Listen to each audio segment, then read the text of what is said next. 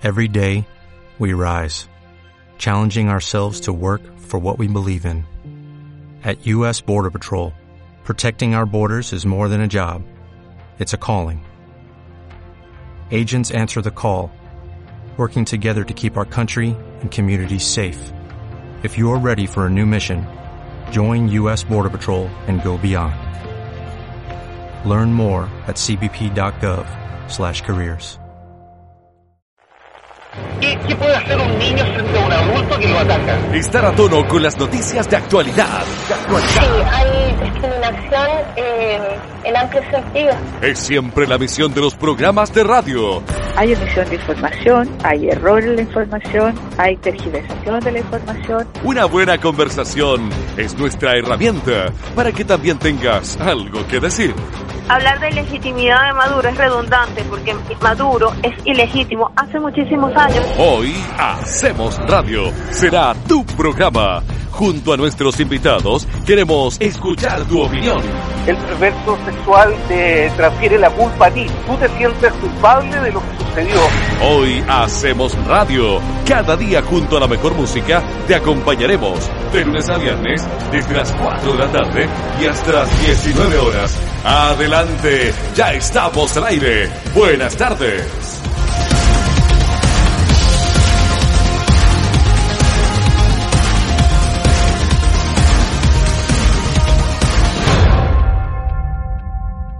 Oye, y vamos a hablar de, de política pública, de política, de, de, qué está pasando con el MinSal, qué está pasando con el COVID. Y para eso establecimos el contacto con la presidenta nacional del Colegio Médico, la doctora Isquia Siches. Doctora, ¿cómo le va? ¿Cómo está? Buenas tardes. Hola, muy buenas tardes. ¿Cómo están? Muy bien, ¿usted? Bien. Oiga, doctora, bueno, me imagino que usted llena de pega, llena de, de trabajo ahí con este tema del COVID-19. El Colegio Médico está realizando una labor importante a nivel nacional, a nivel regional. Eh, tenemos constantemente una comunicación directa y, y, es por eso que es extremadamente importante tener la palabra del Colegio Médico, sobre todo en este momento tan complicado de lo que está pasando con el COVID y con tanta ambigüedad de información en nuestro país. Sí, bueno, justamente tanto nuestro regional eh, en O'Higgins como también el Colegio Médico Nacional ha estado siguiendo los pasos, haciendo recomendaciones, propuestas y también levantando algunas alertas cuando obviamente las medidas nos parecen son un tanto tardías o no se han implementado de la mejor manera. Doctora, ¿qué, qué, qué le dice usted cuando alguien le pregunta o le menciona el concepto de nueva normalidad, de ley de mejoría? ¿Qué piensa usted? Bueno, estamos bien preocupados por la utilización de esos conceptos porque obviamente eh, hay que reconocer que vivimos en una fragilidad en el desarrollo de esta pandemia que puede tener un tremendo impacto en retroceder todos los avances que hemos tenido en el desarrollo de la misma y para eso también le hemos pedido mucha prudencia a los medios de comunicación, comunicadores y las autoridades, ya que hemos visto en muchos países cómo han ocurrido rebrotes. Hace poco mostraban en Londres cómo tras una pequeña apertura que se vivió, los bares estaban llenos y las calles también. Eh, dejando de lado todas las medidas de precaución y como también otros países, a pesar de que tienen sistemas sanitarios robustos, medios de comunicación y tecnología, han retrocedido, han tenido importantes rebrotes y es algo que con el nivel de ocupación del sistema sanitario chileno nosotros no tenemos espacio para, para poder cometer ese error. ¿Siente usted que han sido un conjunto de, malos, de, de malas señales, de malas decisiones esta, este tipo de errores, sobre todo que tienen que ver con, con el ámbito comunicacional de la autoridad? Digo que quizás se ha subestimado el impacto y también la ansiedad que tenemos toda la ciudadanía de poder eh, retornar a un funcionamiento normal y para eso necesitamos que las autoridades sean sumamente explícitas frente a la ciudadanía que lamentablemente eh, va a pasar bastante tiempo hasta que tengamos una vacuna disponible para recuperar un funcionamiento eh, óptimo o como lo conocíamos con anterioridad. Lo más probable es que los próximos meses tengamos que tener mucha cautela, mantener las medidas e ir en un progresivo y gradual desconfinamiento. Pero ya, pero ya la autoridad, yo escuché al ministro París el día de hoy, ya estaba hablando de desconfinamiento y esa, esa mala señal es la que la gente de repente entiende bastante mal, digamos. Sí, en ese sentido debemos ser sumamente explícitos que los periodos de desconfinamiento deben ser graduales, ojalá podérselo transmitir a la ciudadanía de forma muy didáctica. Nosotros hemos propuesto de que además ojalá no sean solo determinaciones de, que se toman dentro de la moneda, sino más bien criterios explícitos y claros para toda la opinión pública y que la ciudadanía también comprenda en las distintas etapas que vamos y que podemos avanzar tanto a desconfinar como nuevamente a confinar si es que los indicadores que necesitamos para avanzar en esa medida no se logran. Doctora, ¿cómo era la relación con el ministro Mañalich del Colegio Médico? Bueno, la relación como la que tenemos con la autoridad, pero un poco más distante. Nosotros le ofrecimos al gobierno, desde que conocimos los primeros casos en China, disponibilidad absoluta para poder trabajar de forma colaborativa y lamentablemente no tuvimos esas oportunidades hasta que existió un cambio en la conducción del Ministerio de Salud, así que estamos muy agradecidos por la determinación que se tomó en conjunto con el presidente y hoy día vemos otro ánimo de parte del ministro de Salud, Enrique París, y esperamos que siga en esta línea y también incorporar mucho más a las definiciones, a la mesa social y a otros actores, como también seguir al pie de la letra las recomendaciones del, del Consejo Asesor del Gobierno. ¿Podríamos decir que fue una buena decisión el cambio? en la cartera de salud? De todas maneras, quizás si uno mira hacia atrás, eh, debería haber sido una medida que tomáramos con anterioridad, tanto por eh, la credibilidad, eh, la forma comunicacional y también por determinaciones que se postergaron en el tiempo y que hoy lamentablemente nos tienen superando eh, niveles y dentro de los primeros rankings mundiales de mortalidad por millón de habitantes. La región de O'Higgins eh, quizás es uno de los dos puntos más preocupantes de nuestro país porque se habla mucho de la región metropolitana, pero se olvidan de, también un poquito la autoridad se olvida de las regiones. La región de O'Higgins tiene dos focos importantes. La cárcel de Rancagua, que hoy día tiene eh, eh, más de 180 internos contagiados, y por otro lado, el alto índice de contagios en la minería. ¿Les preocupa?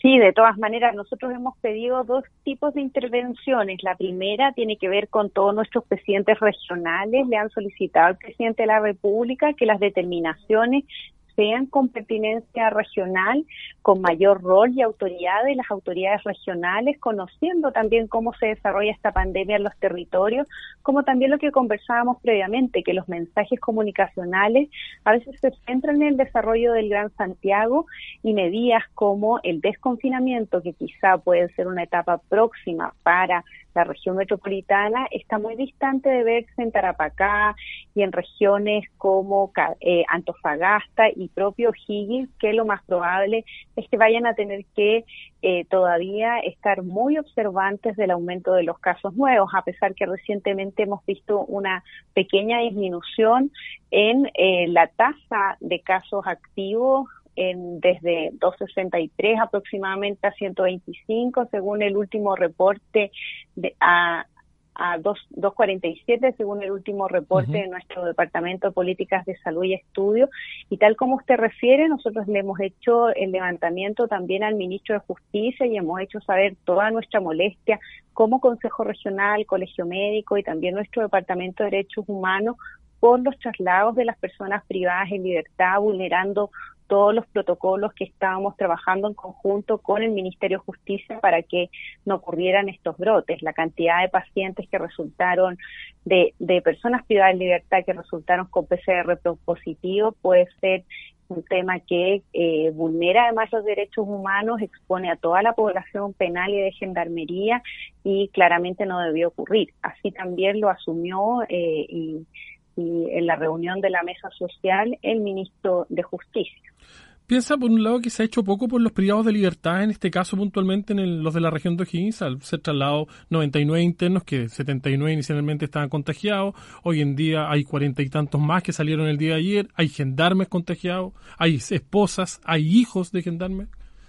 Producto de estas malas medidas? Sí, de todas maneras, esto ha sido un levantamiento que ha traído todas las entidades internacionales porque la población privada de libertad tiene una doble vulnerabilidad, tanto que no puede someterse a medidas de distanciamiento, como además están expuestos en recintos penitenciarios que tienen un nivel de hacinamiento y sobreocupación de los estándares que requeriría tener nuestro país y que se arrastra desde una larga época, sumado con, obviamente, eh, restricciones sanitarias y eh, falta de elementos de protección personal, de insumos y hasta de testeo, lo cual expone mucho más a una población doblemente vulnerada y esperamos, así se ha comprometido el Ministerio de Justicia, que este tipo de errores no se vuelvan a ocurrir. Nosotros eh, lo discutimos fuertemente el viernes pasado en la mesa social, hicimos saber nuestra absoluta molestia con eh, el nivel de eh, desprolijidad por parte de Gendarmería con fines más bien económicos en torno a la utilización de las cárceles concesionadas y no pensando en el bienestar tanto de la población penal como de gendarmes y sus familias. Doctora, ¿piensa por un lado que, ha sido causa de todas estas malas medidas también un poquito de falta de voluntad política de parte de algunos sectores? Bueno, manejar esta pandemia no ha sido nada sencillo para ningún país del mundo, pero obviamente nosotros veníamos de la mano de un estallido social que aumentaba la complejidad del abordaje por parte del gobierno. Eh, esperábamos desde el primer día una apertura para transparentar de que lo más probable es que nadie iba a poder sacar dividendos políticos por el manejo de la pandemia y creo que ahí sí el gobierno se equivocó, quizá visualizó una oportunidad para enmendar el rumbo dentro de la aprobación eh, del país, pero esto requería a todos los sectores, gobierno, oposición, expertos, eh, gremios, colegio médico y otros dentro del mismo buque y hoy día vemos un cambio de actitud que esperamos en los próximos días se materialice en acciones concretas. Ustedes propusieron un plan de trazabilidad. ¿Cuántas personas más o menos se necesitan para ese plan de trazabilidad para que se realice de buena manera, de manera óptima? Hay dos números que estamos intentando relevar. Uno es el número de trazadores para poder tener un monitoreo permanente en el tiempo, que es la clave para el control de la pandemia. Hasta que no aparezca una vacuna, esa es la única forma de poder controlar el desarrollo de la misma. Más de 9.000 trazadores hemos estimado nosotros, tanto por porcentaje de habitantes como por la cantidad de casos y contactos estrechos que existen en el país. Lamentablemente hoy día estamos bastante distantes a eso, así que esperamos que los recursos y convencer también a las autoridades de gobierno, no solamente al Ministerio de Salud, sino que a la propia moneda, de que esto se debe implementar, como también el apoyo de distintas entidades económicas que eh, sienten la presión por la crisis económica que viene de la mano de esta crisis sanitaria, de que esto se debe hacer bien.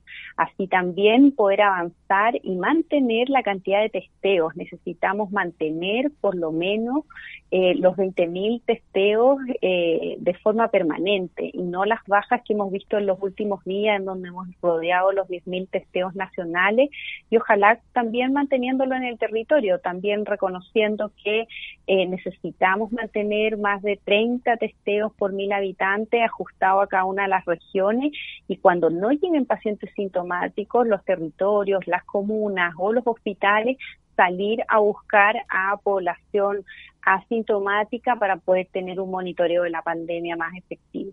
Doctora, ¿qué pasa con estas personas que han tenido contacto estrecho con personas contagiadas con COVID, con, COVID positivo, efectivamente, y se les niega la opción de, de, de hacerle el test de PCR, incluso ellos pidiéndolo eh, firmemente y se, la respuesta es simplemente negativa?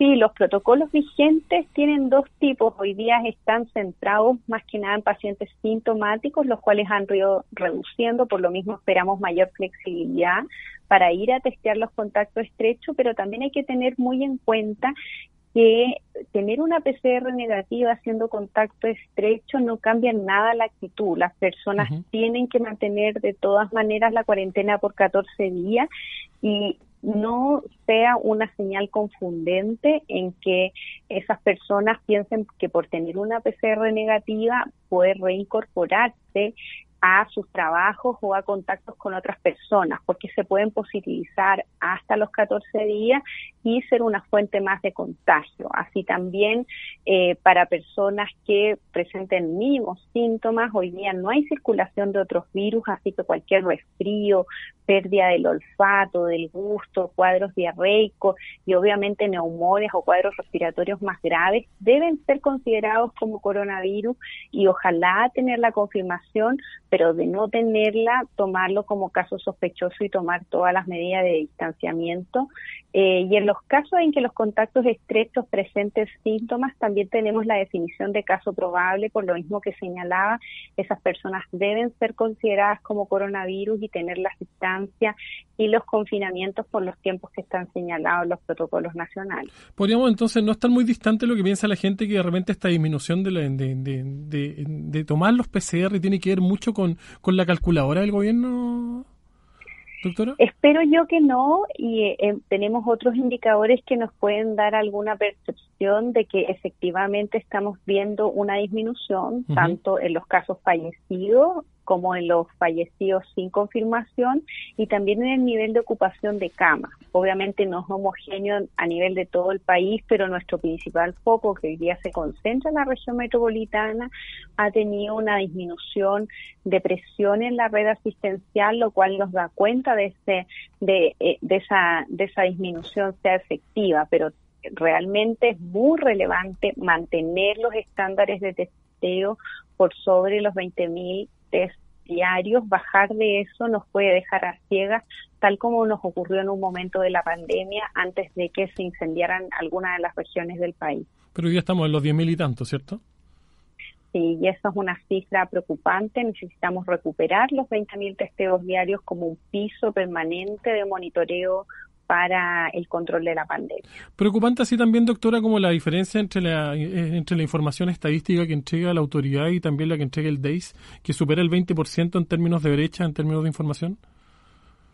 Sí, se ha planificado quizá poder tener solo, sobre todo el monitoreo de los pacientes fallecidos eh, de forma centralizada en el DEIS, nos parece que es una buena propuesta para no tener estas confusiones, sobre todo en este nivel como de, de quizá algún grado de desconfianza con la autoridad.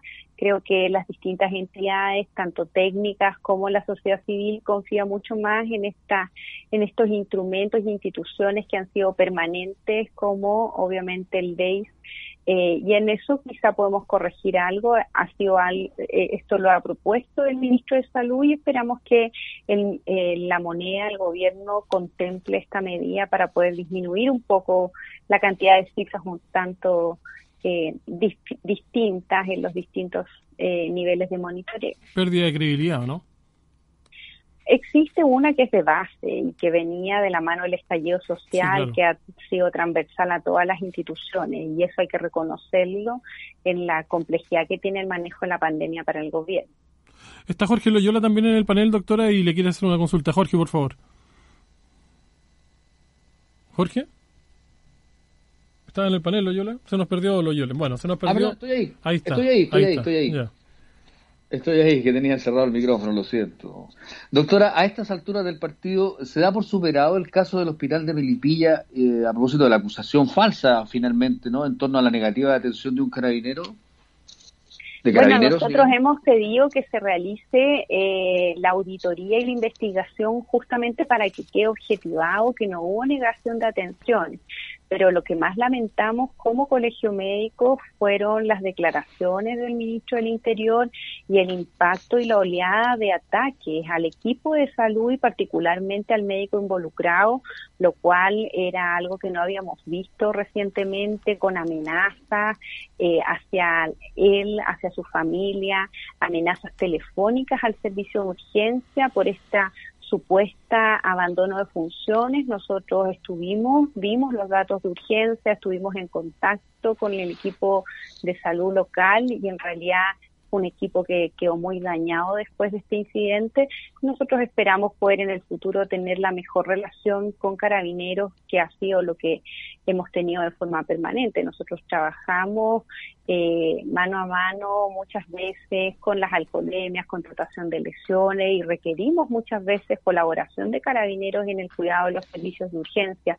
Esperábamos poder resolver este conflicto de otra manera, pero vimos un desplante comunicacional eh, y por lo mismo hemos pedido mucha prudencia y ojalá las autoridades parlamentarios no se no, no participen en, en ataques un tanto eh, sin fundamento eh, cuando esto no corresponde. Doctora, ¿usted se siente en este minuto, este ya es algo un poquito más, más político, no, va más allá del tema médico, pero ¿se, siente usted llenando un espacio político y un espacio a propósito de la falta de liderazgo, a propósito también de que está moviendo, digamos, las agujitas y apareció también en las encuestas presidenciales?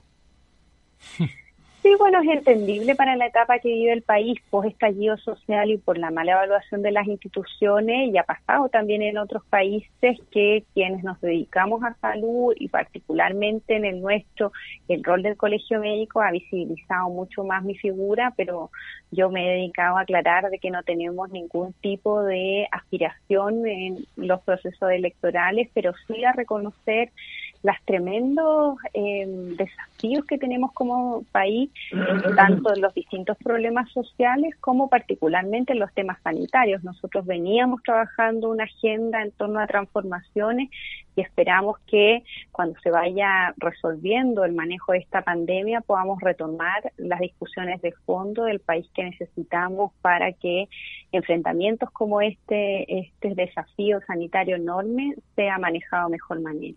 Doctora, tiene que ver, incluso tiene mucho que ver con que en dictadura eh, efectivamente las juntas de vecinos, las bases, las organizaciones sociales, los colegios, el colegio médico, los colegios de los distintos profesionales también perdieron, perdieron voz, perdieron eh, la posibilidad de, opinar al respecto, y eso en los 30 años posteriores tampoco se ha recuperado. Hoy en día el colegio médico ha hecho esa pega de verdad de tratar de que algunos también sean escuchados.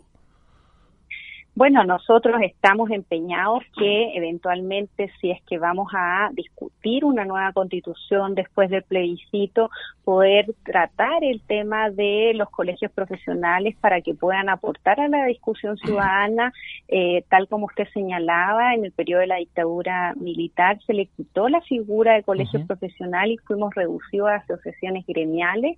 Nosotros esperamos recuperar la tuición ética y el rol de una sociedad civil que espera contribuir a la construcción de un país con tantos desafíos.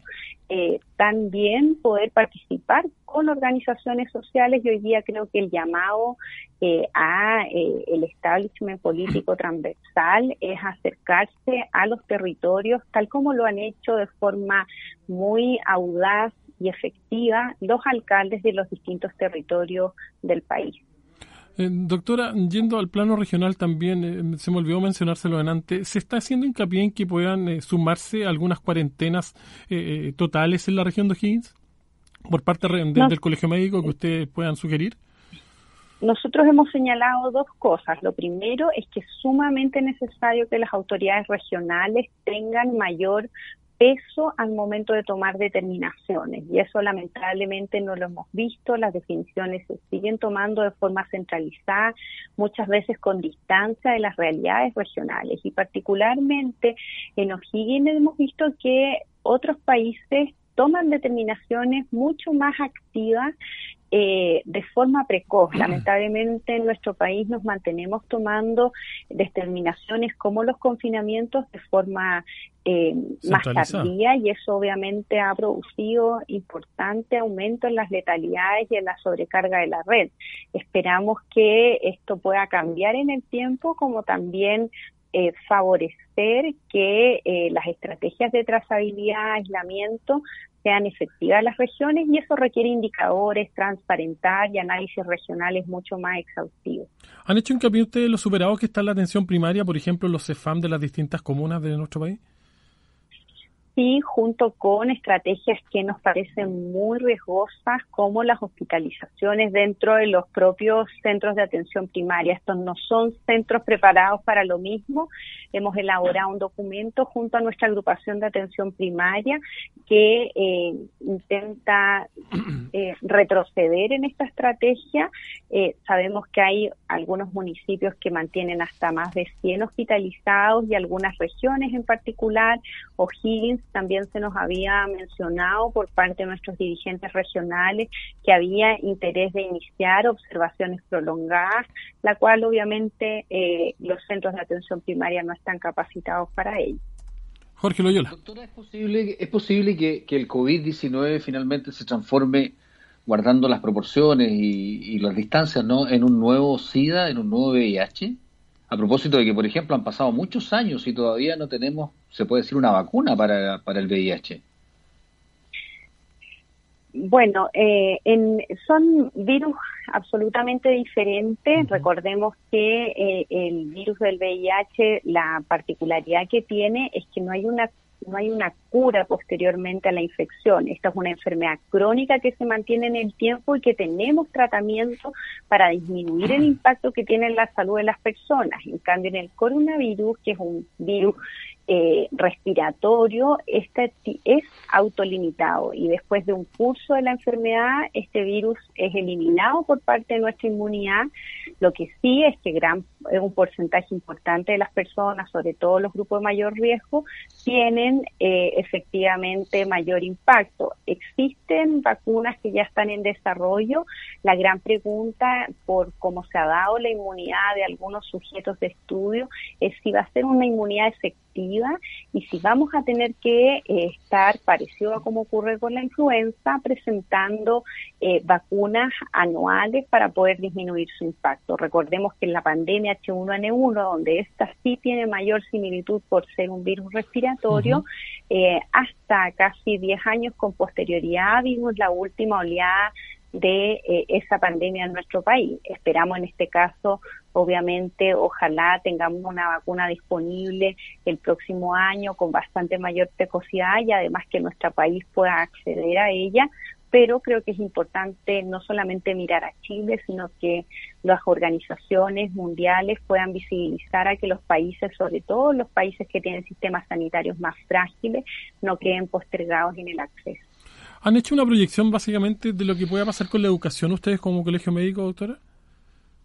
Bueno, es un tema muy complejo. Ustedes no sé si han podido visibilizar y hay reportes nacionales de los síndromes inflamatorios que afectan a los niños de edad escolar, eh, que en algún momento se había eh, invisibilizado el impacto que tiene, pero creo que eso va a colaborar más allá de los temas sanitarios y epidemiológicos que en un futuro podrían planificarse el retorno a clase, el temor de los propios padres de eh, volver a, a enviar a sus hijos al colegio. Esperamos nosotros, tal como lo planteamos desde un inicio, que ojalá esto fuera discutido y transparentado los riesgos y beneficios que tienen, porque eh, tiene sus riesgos y actualmente no hay un consenso pleno de cómo organizar el retorno a clases porque obviamente requiere condiciones que son difíciles de mantener, particularmente en los sistemas escolares que tienen un mayor número de alumnos, por la distancia, por la disponibilidad de elementos de protección personal y por las características propias de los niños que son un poco más difíciles de mantener las indicaciones eh, de protección para evitar contagio. O sea, no es recomendable la vuelta a clases por ningún motivo, digamos. Por ahora. En estos momentos no, y más adelante tendríamos que ver en torno al desarrollo de la pandemia, porque podría ser también eh, un foco de generación de aumento de casos. Hay que verlo con cautela, tal como todas las medidas de desconfinamiento que hemos pedido como colegio médico que se establezcan. Oiga, doctora, y finalmente, ¿qué opinión le merece esta salida masiva de algunos chilenos eh, a Miami con vuelos repletos de, de personas que, que, la gente se refiere a, los de primera categoría o como ciudadanos de primera categoría que pueden salir del país tan libremente? Bueno, nosotros lo hemos señalado para otro tipo de conflicto en el desarrollo de esta pandemia. Las autoridades, personajes públicos, comunicadores son los primeros en seguir al pie de la letra las indicaciones y obviamente, tal como hemos pedido a los ciudadanos y ciudadanas que se queden en sus regiones de origen, ojalá dentro de sus casas, eh, me parece bastante criteriado el traslado a otros países y particularmente con eh, otros fines que no sean absolutamente necesarios y mucho más cuando son países que hoy día no tienen un control de la pandemia. Doctora Isquia Siches, gracias por el contacto con el Hacemos Radio, con Radio Rancagua, con, con la más antigua de Chile. Muchas gracias a ustedes, que les vaya muy bien. Que tenga buena tarde, gracias. Ahí está la doctora Isquia Siches, presidenta nacional del Colegio Médico, conversando en exclusivo con el Hacemos Radio. Tremenda entrevista, la vamos a comentar a la vuelta de comerciales. Pausa y volvemos en la 99.5. ¿Qué jornada hemos terminado? Nuestro equipo de Hoy Hacemos Radio se despide hasta mañana. Tú eres nuestro mejor panelista. Tú eres nuestro mejor panelista. Te esperamos para que juntos hagamos radio en la 99.5. Buenas tardes.